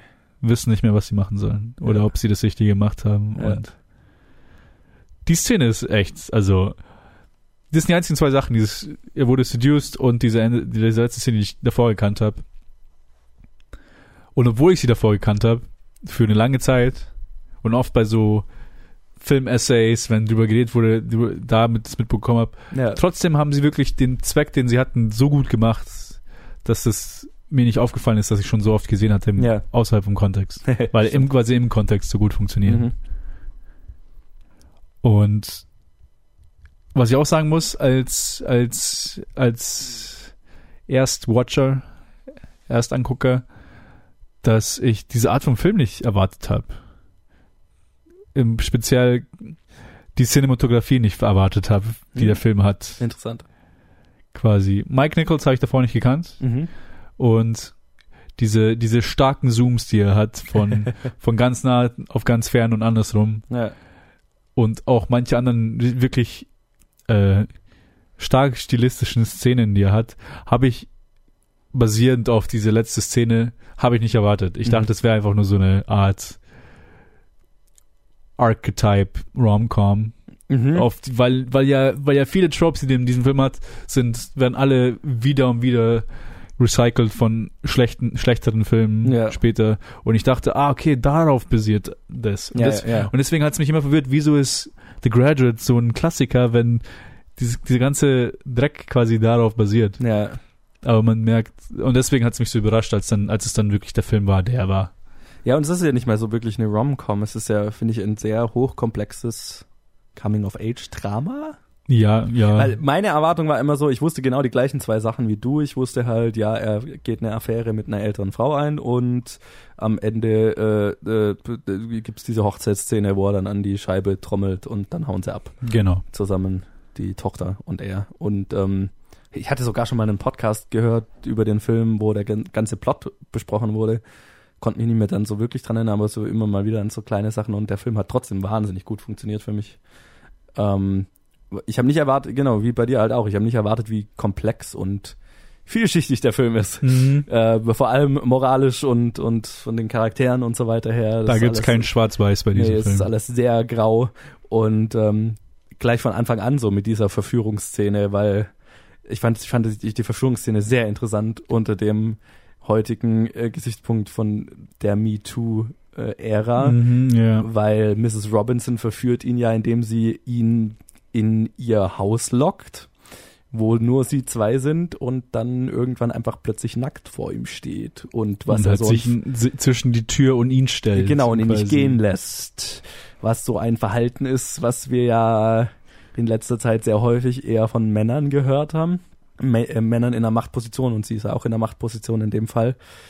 Ähm, und das fand ich, fand ich sehr unangenehm, die Szene dadurch. Ja, ja, kann ich Ich glaube, also, sie, sie ist ja auch unangenehm gemeint. ja, Es ja, ist- es ist klar. ja- also das ja wird jetzt irgendwie sexuelle Nötigung äh, auch damals schon gewesen, aber es ist, äh, ähm, ich fand, das hat dem Ganzen noch eine Dimension gegeben, was ich, äh, was ich sehr faszinierend fand.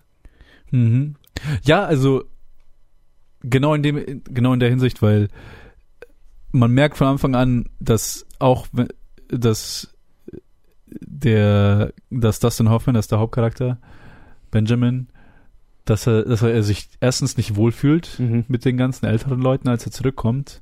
Und das merkt man bei der ersten Szene sowieso ganz klar, weil, Mhm. weil die alle in seinen, in seinen Raum eindringen. Ja, man ja, man sieht total, ihn nicht den ja. ganzen, man, man sieht nur Close-Ups, man, man sieht sein Gesicht und alle Mhm. drängen von links und rechts, von hinten, von vorne drängen sich rein und allein die Szene ist schon super gemacht. Ja. Und dann merkt man aber auch, dass er so ein, eigentlich immer noch so ein junger, unerfahrener Junge ist. Ja. Obwohl er von Dustin Hoffman gespielt wird, der definitiv kein Junge war. Ja. Ähm, aber man, aber er hat ihn gut gespielt, weil du hast wirklich gemerkt, er, er steht nicht wirklich auf seinen eigenen zwei Beinen Mhm. mhm. und es nutzt sie halt aus, quasi Ja. so mit, weil sie halt in der Machtposition ist Ja. und das macht es halt noch extra äh, unangenehm, aber auch wirklich absichtlich unangenehm, weil es halt wirklich, weil sie, weil man ja am Anfang sieht, dass man ihn immer noch als Kind sehen soll, Ja. weil er die ganze Zeit von den wirklichen Erwachsenen umgeben ist Mhm. und von mit denen nicht klarkommt und da nicht reinpasst und dann quasi dann das in diese Szene kulminiert, wo sie wo es halt fast nicht mal ähm, seducing ist, Nee. weil zum Beispiel es gibt die Szene, wo sie wo sie sich oben umzieht Mhm. und dann will sie, dass er ihre Handtasche hochbringt oder irgendwas Ja, genau. und dann will er das aber nicht, weil er sich vollkommen unangenehm fühlt Ja. und dann redet sie nicht mal und dann ist es ja kein Seducing mehr, weil dann schreit sie ihn halt wie so ein Kind an. So, jetzt Ja, genau. bringt es halt einfach hoch. Ja, genau. Ja. Mach, was ich dir gesagt habe und mach jetzt nicht blöd rum. Ja. Also man, die Dynamik ist da. Es ist, ein- es ist ein Kind-Erwachsene-Dynamik, Ja. die, die gespielt wird. Ja. Aber trotzdem quasi für, für sie ist es einfach nur so, I find you very attractive. Also quasi es ist der Körper, Ja, genau. will. Weil man, man sieht im weiteren Film bei den anderen Szenen ist, dass, dass sie nicht wirklich reden und Nee. auch wenn er versucht, irgendwie Konversation zu machen, sie kein Interesse daran hat. Das Nee. heißt, es ist da wirklich so Objekt, Genau. Es ist ein, ein, Objektdenken. ja. Es ist ein, ja, er ist, er ist ein Objekt, das sie benutzt. Genau. Zum Spaß. Zum, ja, genau, zum Spaß. Zum Weil, Zeitvertreib. Weil er langweilig ist. In ihrer Ehe.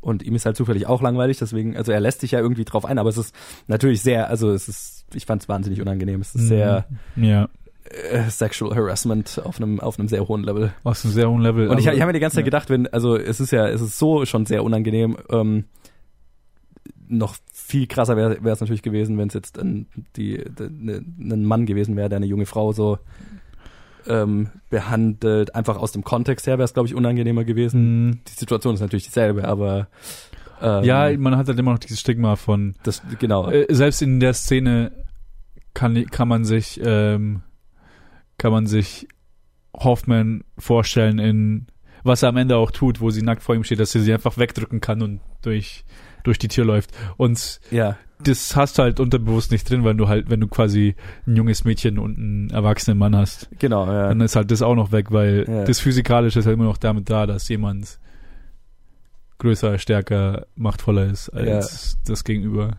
Ja, aber es, es, Ja, es, es war es war interessant. Es Ja, war, ja. es war und äh, das Interessante ist ja dann, also er, er lässt sich dann ja drauf ein und man hat irgendwie so das Gefühl, es ist ja dann ja am Anfang vielleicht mehr oder weniger freiwillig, aber dann er macht er hat ja dann schon irgendwas davon, Mhm. Zumindest auch für ihn irgendwie so Zeitvertreib. Ja, genau, weil irgendwie man merkt, dass er am Anfang eine, äh, noch nie Sex hatte, Ja.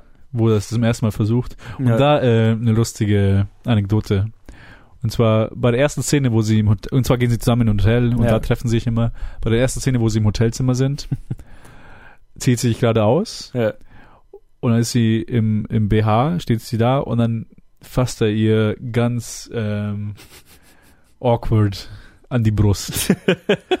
was nicht geplant war. Okay, Was der Nichols nicht geplant hat. Und zwar hat Dustin Hoffman es gemacht, okay. weil er, weil für ihn quasi so wie er das gemacht hat, hat er das Gefühl, das ist so wie, das ist so wie ein kleiner Junge das machen würde. So Ja. total überhaupt nicht sexuell oder so, sondern einfach nur so irgendwie hintatschen und dann sich nicht bewegen und es awk So awkward, awkward. awkward machen. Aber was passiert ist, ist, dass der Regisseur Nichols so abgebrochen ist und Dustin Hoffman auch so lachen musste, dass diese nächste Szene, das wo er an die Wand geht und mit dem Kopf gegen die Wand schlägt, dass er es nur gemacht hat, um zu im Charakter, um zu verhindern, dass man sieht, dass er, dass er lacht gerade. Okay, ich verstehe. Und quasi damn, und dann halt mit dem Kopf gegen die Wand geht und es in Kontext von der Szene macht es so Sinn, weil die Szene ist, äh, was er da macht, passt. Ja, aber ja, ja. wieso er das macht, ist nicht der Grund. Ja, ja. Aber ich fand die Dynamik immer sehr gut, weil äh, diese ganzen, diese ganze Aufbau bis er bis zu Ende von der Fehde eigentlich, er kommt die ganze Zeit nicht klar mit mit in sozialen Kontakten Nee. und und ich kenne das von von mir selber äh, so ein paar die Szenen. Zum Beispiel im Hotel gibt es eine Szene, wo wo ihn der Rezeptionist fragt, äh, sind Sie ein Teil von von den Bachelors hier, von den jungen Männern? Ja. Also, oh ja, ja, genau. Ah, dann müssen Sie dahin. Und anstatt halt irgendwie eine Ausrede zu haben oder so, Ja. Geht er dann einfach dorthin. Ja. Und erst, wo er versucht reinzukommen, realisiert er, okay, das funktioniert nicht und geht Ja. einfach zurück. Ja. Und er weiß nicht, was er machen soll. Und er quasi, und das kenne ich so, wenn, Ja.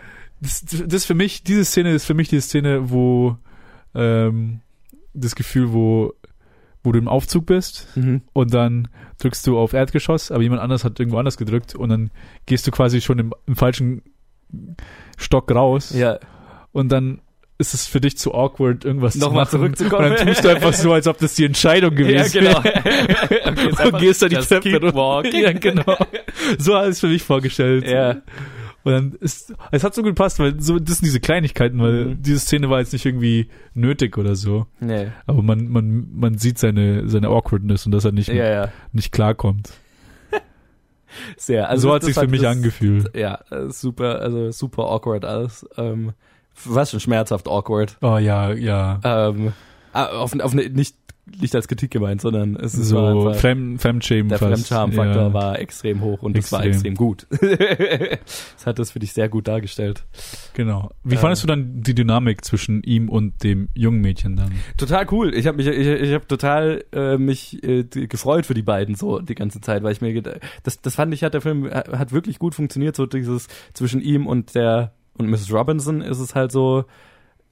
Ja, es ist awkward, weil irgendwie so richtig freiwillig war es für ihn am Anfang nicht und Mhm. es ist dann doch nur so Zeitvertreib und er weiß nicht so richtig, er realisiert, glaube ich, erst nicht so richtig, dass er so sehr benutzt wird einfach nur und dann, als er es merkt und ein bisschen mehr draus machen will, sozusagen einfach mit Konversation oder so weiter, ist es halt alles sehr unangenehm und awkward und dann mit der Tochter ist es so eine natürliche Chemie, die die beiden halt auch haben. Mhm. Ähm, ja, wo man so richtig der Beziehung, also wünscht, dass die Beziehung funktioniert, so.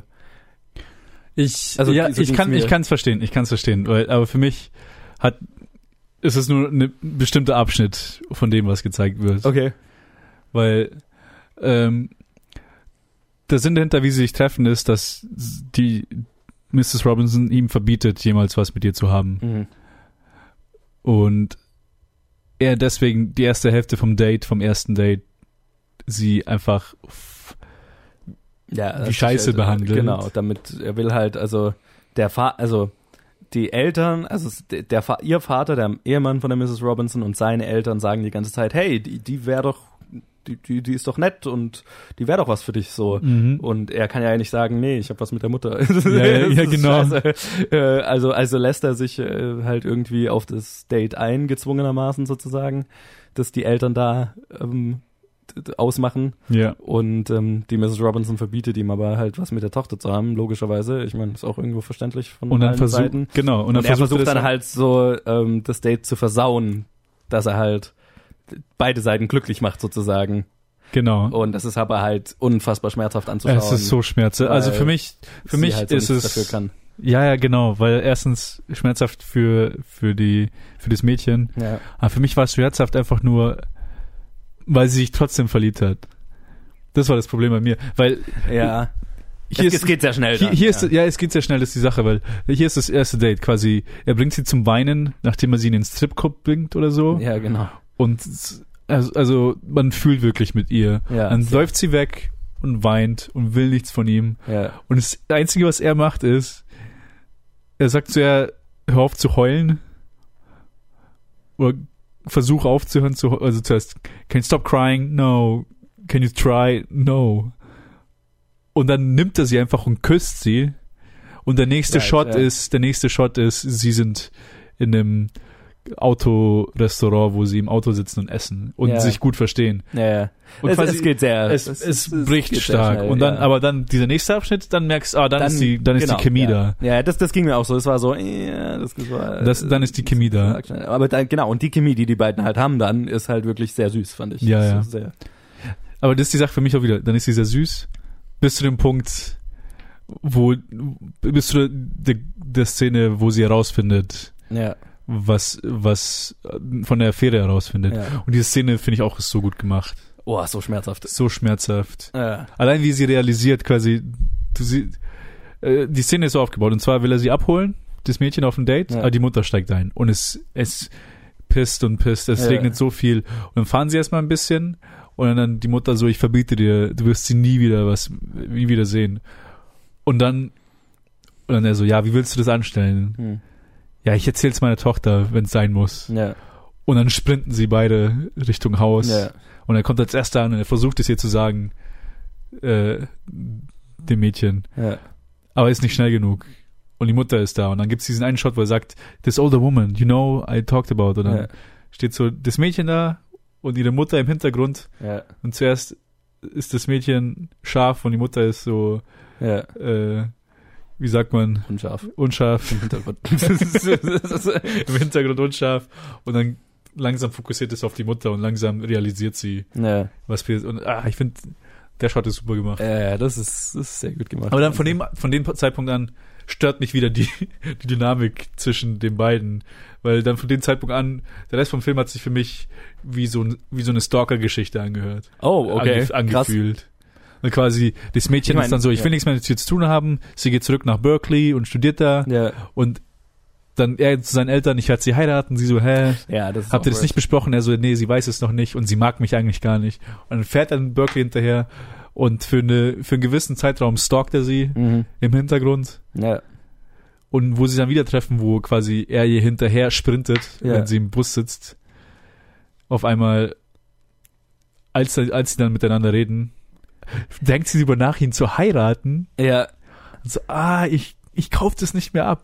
Also die, die Sache Ja. habe ich nicht abgekauft. ja, ich, ich Das hat mich stark gestört. Ja, der, der Teil hat mich tatsächlich auch gestört, so mit diesem Stalker, mit dieser Stalker-Geschichte, weil das ja so ein Ding ist, was wir einfach oft sehen in oder gesehen haben. Ja, genau, diese fanatische Liebe. Quasi, man, ähm, ja, ich, man muss sie nur lang genug. ja, genau, man muss so lang genug an ihr, an, ihr, an, ihr, an ihr runterkratzen. genau, sie- irgend, irgendwann, irgendwann äh, verliebt sie sich schon in einen. So, äh, das ist natürlich eine Mentalität, die, die, die ganz unschön ist. Ähm, es hat für mich aber von dem her gepasst, weil es für mich sich nicht so oder was heißt gepasst, aber das ich ich ich fand das interessant, weil das weil keiner der Charaktere und keine Entscheidung so richtig gut ist. Mhm. Und auch, auch, dass die beiden am Ende zusammenkommen oder zusammen abhauen. Ich kann mir nicht vorstellen, dass die Beziehung länger als eine Woche danach hält. ja, genau, so, ne? es, es wird ja, nicht als Happy End behandelt. es ist kein Happy End. Ja, ja. Es ist kein, er wird auch nicht als Held gefeiert oder so, sondern, Nee. also hatte ich das Gefühl, vielleicht Nee, nee, das ist die zusammen, Sache. aber also, ich es habe wird schon das nicht- Gefühl so, Mrs. Robinson ist kein guter Charakter. Er ist bei weitem kein guter Charakter. Er ist auch nur, also er, er reist ja danach und stalkt sie die ganze Zeit Ja. und und ähm, sie ist auch nicht, also sie macht ja, also sie trifft ja zweimal keine gute Entscheidung, weil sie ja äh, also erst versucht sie diesen Typ zu heiraten, für den sie auch nicht offensichtlich nicht so viel offensichtlich, hat. ja, mehr so nur weil die Eltern es wollen. Genau, es wollen die Eltern und Mai, er ist halt da. so. Ja, ja, also, aber bei ihr merkt man dann genauso, dass sie halt eigentlich quasi in dem Sinne Also verstehen sie sich, weil sie beide keine Ahnung haben. Genau, sie haben was sie genau, wollen. das ist, was sie verbindet. Also sie haben beide so, sie, sie, sie, sie sind beide so im Limbo Ja, und, ja. und so ein bisschen ähm, gefühlstot und und keiner wissen beide nicht so richtig, was sie wollen. Und deswegen lässt sie sich von ihm retten, in Anführungszeichen, da Mhm. von dieser Ehe, mit der sie offensichtlich nicht so viel Spaß gehabt hätte. Genau. Aber im Bus sitzen sie dann beide und so richtig happy sind sie auch nicht. Nee, die sind einfach so, okay. Weil. Was jetzt? Genau, dann sind sie genau wieder an dem Punkt, wo er am Anfang des Films ist. So ein bisschen ziellos und ja, der Abschnitt ist rum, was jetzt? Was jetzt, genau. Und deswegen, das, das fand ich das Geile an dem Film dann so am Ende, das ist so halt, es ist nix gut, es ist nix es ist, ja. einfach, es ist einfach durch und durch menschlich, weil man, ich verstehe auch, warum er ihr nachreist und gleichzeitig ist es keine gute Entscheidung. Ja, Und es wird es nicht schon, ja, du hast recht, es wird nicht romantisiert. Es wird nicht romantisiert, habe ich, das Gefühl, kann ich mir auch zusammenreimen jetzt hier, aber das so kam es für mich rüber, rüber und nee, das, ich, ja, da stimme ich schon zu. Ich glaube, ich habe halt generell, das ist halt Es genau ist- die das Sache, man Problem kennt ist, diese, es halt man so kennt diese, das ist die Ja. Sache, man kennt diese Tropes von anderen Filmen, wo es definitiv romantisiert ist, ja, wo es definitiv als ähm, fucking Stalker-Liebe ist, wahre Liebe irgendwie genau, du musst dir nur gezeigt. lang genug und bombastisch genug zeigen, dass du Genau. sie liebst und dann wird sie sich schon Und deswegen, ich glaube, deswegen stört mich die Trope von vornherein. ja, ja, aber ja. dass Graduate es einfach nicht als Trope benutzt hat, sondern wirklich so, das macht er, aber sie sind beide ähm, beide fehlerhafte Menschen und halt, Ja. nur weil er es macht und wir das zeigen, heißt das nicht, dass wir, also es wird auf keiner Weise irgendwie äh, gl glorifiziert oder so, ja, ja. Also das hält, die Beziehung, die da am Ende bei rauskommt, die hält nicht. Also das, ich glaube, da ist der Film, glaube ich, ziemlich deutlich. Ja, genau. Die hält bis zum nächsten Haltestopp, man. ja, genau so. Dann steigt einer von beiden aus. Ja, und dann war's, war's das. Und dann sind sie beide wieder ziellose Teenager, die keine Ahnung haben, was sie machen wollen. Ja, So. vor allem, vor allem Teenager. Äh, Ja, oder halt, keine Ahnung. Nee, nee, ich find's, ich find's, ich find's immer lustig, Ja, bei diese die Castings 19, früher 20 von, der, so. die sollen irgendwie so 20, 21 Jahre alt Klar, sein. ne? Und dann sind sie halt alle, Ende 20. und dann selbst die, ich meine, dann ist so Dustin Hoffman ist wahrscheinlich so Ende 20 Mhm. und die, die ältere Frau, ich habe sogar nachgeschaut, die ältere Okay. Frau ist halt fünf Jahre älter oder so. Oh, shit, Sechs okay. Jahre älter und, Krass. und selbst die Catherine Ross war nur zwei Jahre jünger als, als, als Dustin Hoffman. Okay. Also die, das Mädchen. ja. Also keiner, das ist immer das Lustige Ja, bei die diesen alten Filmen. Also die wollten einfach, und ich war, in dem Sinne, früher hat man vielleicht irgendwie Kinderschauspielern nicht vertraut. Das wollte man einfach nicht junge Schauspieler haben und dann halt. Naja, es sind ja zwei halt. Sachen. Das ist ja, A, man hat Und man durf- alte man- Leute gewisse als Sachen Junge darf man- gecastet ja, genau. und gleichzeitig Mrs. Robinson, also ist ja Eine dann junge auch Frau, unrealistisch, dass sie, also die ist ja auch jünger, als sie eigentlich sein dürfte, wenn Ja, sie so eine alte Tochter hat. So, ne? Stimmt, Das ist ja. ja be- in beide Richtungen so ein bisschen stimmt. Ja. Ageism. Keine Ahnung. Weißt du, weißt du, wer sich für äh, Benjamins Rolle, für Dustin Hoffmans Rolle äh, beworben hat? Uh, ja. Robert Redford. Das macht sehr viel Sinn. Und Wie alt war zwar, er zu der Zeit? äh, warte, der Film war 67, Robert Redford ist von 36. Das heißt, 31 war er. okay, ja gut. Das, das, 31, warte, Dustin Hoffman, schau mal kurz nach, wie alt Dustin Hoffman war. Der ist von 37, der war 30 Jahre alt. ja, okay. Ja.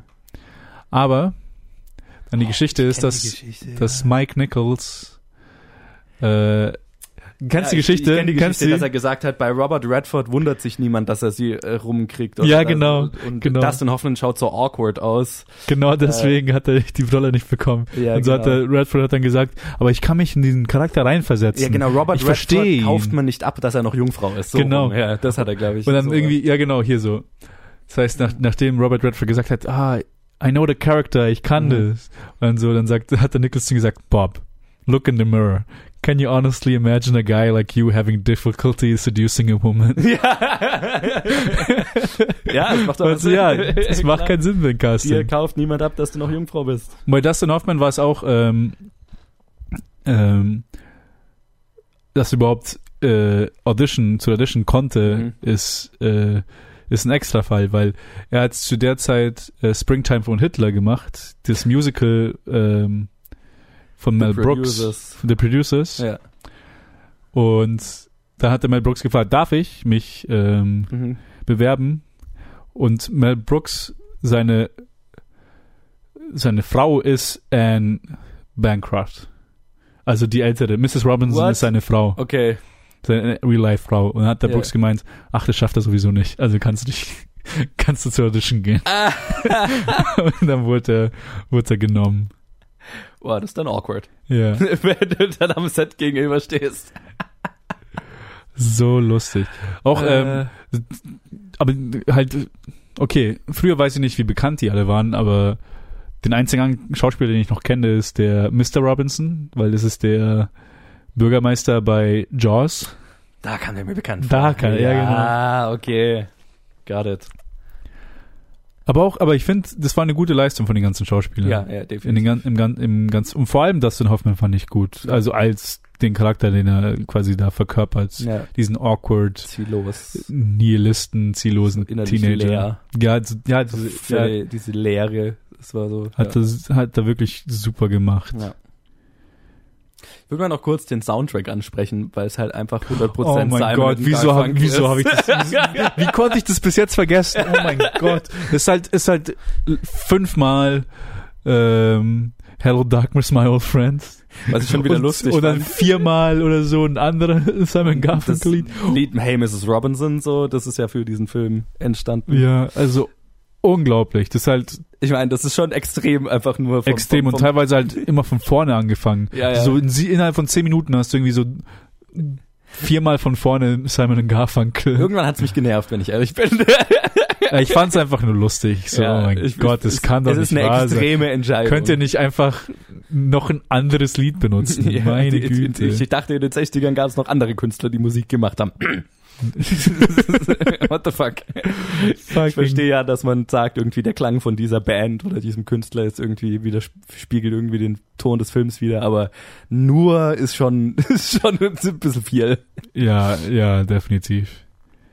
Aber wie fandest du so die Szenen, wo, äh, das waren ja vor allem zwei Szenen. Einmal, ähm, wo er im Taucheranzug ist und dann, Die ist großartig. die ist, die ist richtig gut, wo Die- sie mit, mit dem Ton spielen, wo er Genau. nichts hört. Ich, ich habe vorhin, wir haben schon mal kurz drüber geredet, ich glaube, ich habe die mal in einem Schnittseminar oder so gezeigt, in irgendeinem Seminar Mhm. halt gezeigt bekommen. Ähm, da, ich kannte die schon vorher, weil das so ein, ja, es ist eine, die Szene ist wahnsinnig gut gemacht um seine innere Lehre und sind so, so das Bedeutungslose, also die, die ganze Welt um ihn rum, ähm, erwartet viel von ihm und redet auf ihn ein und so weiter, aber innerlich kriegt er halt einfach nichts davon mit, so Mhm, ist nur in diesem Taucheranzug und sitzt dann am Boden vom Pool und dieser Pool ist so ein bisschen surreal, riesig plötzlich. Ja, genau, ist auf einmal- einfach nur im Leeren unten und starrt in die Leere und ja, ist halt alles tot. mhm. Ja, und dann, ja, und, und dann gab's am Ende noch die, diese ganz kurze Szene, wo sie auch ein bisschen mit, mit Sound gespielt haben. Und zwar, nachdem er geschrien hat und dann kurz bevor sie zurücksteigt, dreht sie sich ja zu ihren Ah, ja, Eltern um mhm. und so. Und man hört nur, wie sie sie quasi Ja, motzen und schreien und wie quasi die Eltern motzen zum Benjamin ja, und ihr Mann motzt sie an. So, Ja. ah, ra, ra, Ja. ra. Und man hört, sie hört keinen Ton, weil sie schon, sie schon abgeblockt hat. Das Ja, heißt genau, nur noch, ja. nur noch Benjamin und so. Ja. Benjamin! ja. ja, das war gut. Und dann die Szene, wo sie dann quasi noch in der Kirche äh, tackeln und raus versuchen rauszurennen, ist auch ja, ziemlich geil. ziemlich cool, ja. Also, ist ein guter Film. es, er hat Sehr seinen- komplex, Er hat sehr seinen, komplex. Er hat seinen Klassiker-Status verdient, finde ich. Ja, Einer von diesen, von diesen vielen Klassikern, die man noch nicht gesehen hat und dann einfach sich mal endlich mal die Zeit genommen hat. ja. Äh, Danke, Mubi. Max raten, ja, danke, danke, Movie. Max raten, welchen Oscar er gewonnen hat. Best Song? Nein, bester Song. Ja, wenn er dir so mit dem Holzhammer Best, bester, Best Director hat er gekriegt. Ah, okay, macht auch Sinn. Und wurde auch für viel ähm, nominiert. Mhm. Best Picture, Best Actor, Da reden wir in Back Und to Best Actress. nochmal drüber. ja, ja. Ah ja, stimmt. Best Picture Die Oscars von, 6, von 67, nee, von 68, der Ist- kam ist- ist 67 der- raus. Ist der in der IMDb Top 250? Äh, sieht man das bei, ist das bei Popularity? Ja, da Dann ist er bei Platz 1500. das, ist nicht. Ah, das ist nicht? würde da irgendwo stehen. Und da, wo auch die Oscars stehen. Nee, dann ist er nicht. Dann ist er nicht, ah, das steht dann immer bei den Filmen drauf. Ja. Ah, okay. Nee, ist er nicht. Okay. Aber er ist ein definitiv geiler Film. Wie lohnt sich zu sehen? Es Lohnt ist, sich es ist zu komplex. sehen. Ich glaube, das ich ist, glaube, er ist sogar noch auf immer so ein bisschen drauf. dann besprechen. Also ich fand es interessant, jetzt dem einfach im Kontext zu besprechen, weil er wirklich sehr viele Dinge hat, die einfach so, ja, moralisch sehr vielschichtig sind und Ja, ja. irgendwie, ja, ist komplex, komplex. Es ist ein Ist komplexer, Film, Punkt. komplexer Film und den man gesehen haben halt sollte, auch visuell sehr interessant gemachter Film. Definitiv, ja. Ja. Okay, dann sind wir durch mit dem Dezembermonat. Hat auch wieder nur eineinhalb Stunden gedauert. Das wird jetzt so länger. Meine Güte. Ähm, jetzt machen wir noch einen, einen kurzen Ausflug zu den Filmen, die noch diesen Monat drauf sind. drauf sind auf Mubi. Wir haben noch, wie gesagt, wir haben noch keine Übersicht bekommen, was demnächst auf Mubi landen wird. Sollten wir das noch kriegen, bevor die Episode rauskommt, dann posten wir das einfach auf Facebook. Ja, genau, dann kriegt ihr die Liste auch. Wir haben sie jetzt leider nicht bekommen. Das heißt, im Prinzip die Filme, wo wir jetzt Interesse haben, sind die Filme, wo wir letzten Monat die Liste bekommen hatten. Genau. Und zwar bei mir ist es halt Deutsche Jugend, die RAF-Doku, die ich mir anschauen will, dann der Tarkovsky-Film, Nostalgia und dann sind es halt eigentlich nur noch Tinker Tailor Soldier Spy, den ich, den ich noch nicht gesehen hatte. Da bin ich mal gespannt. Den kenne ich ja schon, habe kaum eine Erinnerung dran. Vielleicht schaue ich mir nochmal an. Und dann zwei, die ich gar nicht die ich eigentlich gar nicht kenne, nur ein bisschen davon gehört habe, und zwar Merry Christmas, Mr. Lawrence mit David Bowie, ein Antikriegsfilm, Mhm, und dann noch ein interessant. Bong Joon-ho, Bong Joon-ho, ja Bong genau. Joon-ho, sein 2009er Man kennt, Film äh, Mother. Man kennt äh, ähm, Okja von ihm zum Beispiel. Netflix-Film, Snowpiercer. Snowpiercer, genau. Also äh, interessanter Regisseur, Südkoreaner. Den äh, Film, der würde mich auch interessieren. Genau, und der letzte, den da hat sich der Johannes schon angeschaut. Aber den mussten wir warten bis nächstes Mal, weil ich mir den unbedingt noch anschauen will. Yes. Und zwar ist er seit dem 1.1. auf Mubi drauf. Und zwar ist es Modern Times bei Charlie Chaplin. Charlie Chaplins wahrscheinlich bekanntester Film. Wahrscheinlich bekanntester. Ich kenne ja, viele das ist Ausschnitte. Ich The hab Great den, Dictator. ja, die beiden halt. Ja. Den habe ich halt noch nie. Ich, ich habe, ich natürlich kennt jeder Ausschnitt aus dem Film und ich habe bestimmt Ja. auch in der Schule habe ich viele Ausschnitte gesehen, aber ich Ja. habe noch nie ganz gesehen. Deswegen ich freue mich wirklich, diesen Film anzuschauen. Ich habe mich riesig gefreut, ihn endlich gesehen zu haben. Ich werde noch nichts sagen über den Film. ja, ja, noch nichts. Wehe.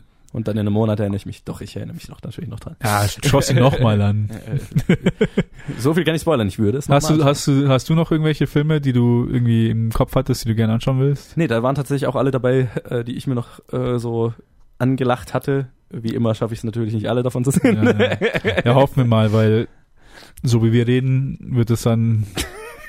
wir dürfen nicht alle wir dürfen nicht alle zusammen sehen, weil Ja. ansonsten wird es dann ein vier Stunden Podcast. Genau. Ja, absolut. Ich hoffe, ihr habt jetzt viele neue Anregungen bekommen, was man so, äh, vielleicht Filme, die jetzt vielleicht nicht mehr auf dem Movie sind, aber die ihr euch vielleicht irgendwo anders noch anschauen könnt. Ähm, ich glaube, das so ein paar Anregungen konnten wir hoffentlich geben. Ja, hoffentlich. Also hat- mir haben in den letzten Monate, ich meine, jetzt haben wir jetzt, das ist jetzt die dritte Episode, Ja. drei Monate haben wir uns angeschaut.